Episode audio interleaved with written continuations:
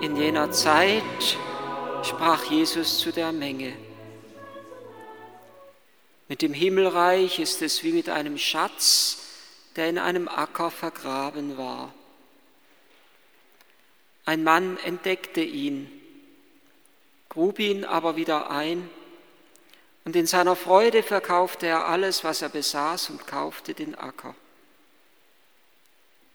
Auch ist es mit dem Himmelreich wie mit einem Kaufmann, der schöne Perlen suchte. Als er eine besonders wertvolle Perle fand, verkaufte er alles, was er besaß und kaufte sie. Weiter ist es mit dem Himmelreich wie mit einem Netz, das man ins Meer warf, um Fische aller Art zu fangen. Als es voll war, zogen es die Fischer ans Ufer. Sie setzten sich, lasen die guten Fische aus und legten sie in Körbe, die schlechten aber warfen sie weg. So wird es auch am Ende der Welt sein. Die Engel werden kommen und die Bösen von den Gerechten trennen und in den Ofen werfen, in dem das Feuer brennt. Dort werden sie heulen und mit den Zähnen knirschen. Habt ihr das alles verstanden? Sie antworteten ja.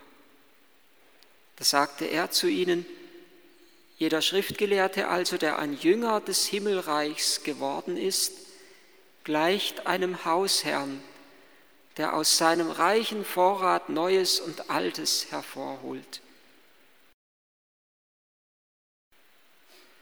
Es sind Himmelreichsgleichnisse, in denen etwas zum Ausdruck kommt von unserer Beziehung zu Gott in denen zum Ausdruck kommt, dass nur der, der bereit ist, alles für Gott zu geben und damit alles für Gott zu öffnen, dass auch nur derjenige ganz von Gottes Gegenwart und Gottes Herrlichkeit erfüllt werden kann.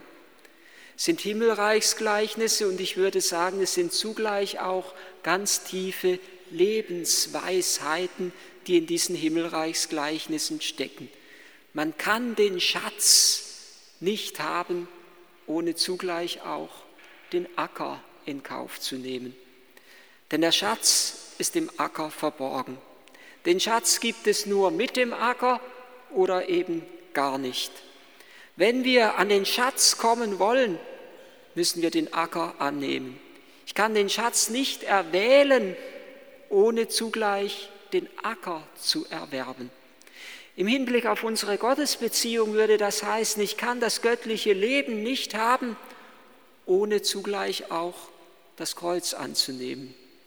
Der Herr sagt das Wort, wer nicht sein Kreuz, sein tägliches Kreuz auf sich nimmt und mir nachfolgt, ist meiner nicht wert.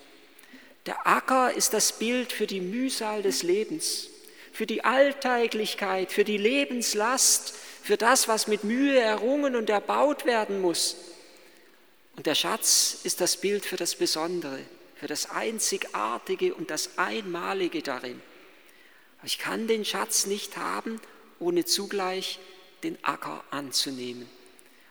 Ich kann das göttliche Leben nicht empfangen, ohne dass ich innerlich vorher durch manche Not und manche Erschütterung hindurchgegangen bin. Der Herr führt mich durch Erschütterungen hindurch, aber nicht deswegen, weil er sagt, du sollst bezahlen dafür, was du einmal bekommen sollst, du sollst es schon sehen, sondern weil diese Erschütterungen uns innerlich bereiten, empfänglich machen für die Gabe Gottes. Oft sind es gerade die schweren Stunden, die uns ausgerichtet sein lassen auf Gott, die in uns eine Sehnsucht erwecken nach dem Wahren, nach dem Guten, nach dem Schönen, nach dem Göttlichen. Und so bereitet der Herr durch den Acker hindurch, den Acker der Welt hindurch. Am Anfang, als der Mensch gefallen ist, da hat er ihn auf den Acker geschickt. Unter der, unter, unter der Mühsal des Lebens sollst du dein Brot verdienen. Die Mühsal, die etwas dazu beiträgt, mich innerlich wieder in der See, meine innere Sehnsucht nach Gott, nach dem Schönen und Guten zu erwecken. Und es ist nicht nur so in Bezug auf Gott, dass wir den Schatz ohne den Acker nicht haben können, sondern gerade wenn wir auf eine Ehe schauen, auf die Ehe und Familie überhaupt schauen, dann ist es uns doch deutlich, oder auf Partnerschaft schauen, auf Freundschaft schauen, auf geistliche Gemeinschaft auch schauen, dann ist es doch nur möglich, den Schatz des anderen zu haben, den ich im anderen immer wieder neu entdecken und suchen muss, wenn ich auch bereit bin, den Acker in Kauf zu nehmen. Jeder Mensch hat so einen Schatz, einen verborgenen Schatz in sich. Aber jeder Mensch ist auch Ackerland, bringt Mühsal und Last mit sich. Wenn mich mal jemand fragt, freust du dich, wir haben einen neuen Bruder oder da kommt ein neuer Bruder oder da kommt ein neuer zu unserer Gemeinschaft, natürlich freue ich mich. Der bringt neue Gaben, neue Ideen, neuer Lebenselan, neue Lebenskraft mit sich. Aber zugleich bin ich mir immer auch bewusst, wenn ein anderer Mensch kommt, in eine Gemeinschaft, in eine Nähe zu mir eintritt, dann weiß ich, dass der einen Schatz mit sich bringt, dass er aber auch seine Lebenslasten mit sich bringt. Und dann muss ich natürlich, wenn ich ihn annehme, auch bereit sein, seine Lebenslasten mit anzunehmen, seine ganze Vergangenheit mit anzunehmen, seine Herkunft mit anzunehmen, seine Lebenswunden, die er mit sich bringt, mitzutragen. Und auch in Bezug auf mich selber geht es mir nicht anders. Auch da darf ich wissen, dass Gott mir ja einen kostbaren Schatz in meinem Leben anvertraut hat. Aber oft genug geht es mir so, dass ich auch leide unter dem einen oder anderen Fehler, den ich habe. Viele genug. Oft geht es mir so, dass ich darunter leide, weil ich nicht so stark, nicht so gut, nicht so kräftig bin, wie ich es sein möchte. Wir leiden darunter, weil wir viel mehr tun, bewirken möchten, als wir am Ende tun und bewirken. Wir leiden darunter, weil wir vielleicht nicht so angenommen, nicht so angesehen sind, wie wir es uns wünschten. Und wenn wir diesen Schatz, den Gott uns selbst anvertraut hat, in die Hände Gottes zurücklegen, legen wir das Kostbare zurück, aber auch unsere ganze Armut, unser ganzes Unvermögen. Und ich würde sagen, das gehört ganz wesentlich zu unserem Leben und zur Selbstannahme dazu, dass ich eben oft erkennen muss, dass ich nicht der Held bin, der ich gerne wäre. Aber es ist doch auch nicht schlimm, wenn ich das nicht bin. Schlimm wäre doch nur eins, nicht von Gott geliebt zu sein. Und ich weiß, dass Gott gerade das Arme und das Schwache liebt. Insofern brauche ich mich nicht daran zu stören, wenn ich eben nicht der Held bin, der ich gerne wäre.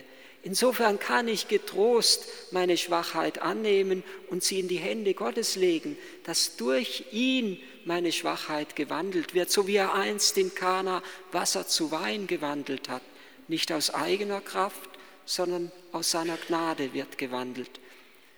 Und wenn ich den anderen annehme, dann muss ich also zum einen immer bereit sein, auch das Schwere anzunehmen, das Leidvolle, das er mit sich bringt nicht nur den Schatz, sondern auch den Acker anzunehmen. Aber der Herr schenkt dann auch das zweite Gleichnis von der wunderschönen Perle. Der Mann, der die wunderschöne Perle gesucht hat, hat sie wirklich gesucht. Der, der den Acker wollte, den den Acker gefunden hat, hat zufällig den Schatz entdeckt. Aber der mit der Perle, der Kaufmann, der war auf der, bewusst auf der Suche nach dieser Perle so dass es eigentlich ein Zweifaches ist. Ich muss den Acker des anderen mit annehmen, wenn ich seinen Schatz will, aber ich darf zugleich im anderen nicht nur den Acker sehen, sondern immer auch den Schatz sehen. Und immer muss ich mich aufmachen, die wunderschöne Perle zu suchen, die im Leben jedes einzelnen Menschen gegenwärtig ist. Ihr habt mir so schön geschrieben, das Goldhochzeitspaar, dass sie sich freuen an den Reisen, die sie noch machen können, an der Gesundheit, die sie haben. Das sind wunderschöne Perlen. Oder an dem Enkel, das ist der Marlon, das ist eine wunderschöne Perle, die in euer Leben hineingekommen ist. Von dem geht Glanz aus. Wenn er lacht, dann strahlt da etwas aus von ihm. Und das freut die Eltern und das freut die Großeltern. Und wir müssen uns immer wieder auf den Weg machen, diese Perlen in unserem Leben zu suchen und zu entdecken. Auch die Perlen im geistlichen Leben, die Perlen des göttlichen Lebens. In dem Gebet muss ich immer wieder neu, das ist zunächst einmal Ackerland für mich, etwas Mühsames, wo ich mich zwingen muss dazu, oftmals zumindest geht es mir so, wo ich aber, wenn ich im Gebet treu bin, entdecke, da gelingt der Durchbruch zum göttlichen Leben. das verändert mich. Oder auch im Halten der Gebote, das ist zunächst einmal Ackerland, mühsam, die Gebote zu erhalten, zu, zu halten. Ich muss mir etwas abbringen, ich muss mir etwas abverlangen. Es kostet mich etwas. Aber ich stärke auf einmal, ja, nur dadurch gelange ich in die wirkliche Freiheit der Kinder Gottes. Oft ist es in der Kirche so, dass uns die Kirche wie ein riesiges Ackerland vorkommt, aber in der geht es darum, in diesem Acker geht es darum, den Schatz und die wundervolle Perle zu entdecken. Und Gott selber ist ja dieser Schatzsucher.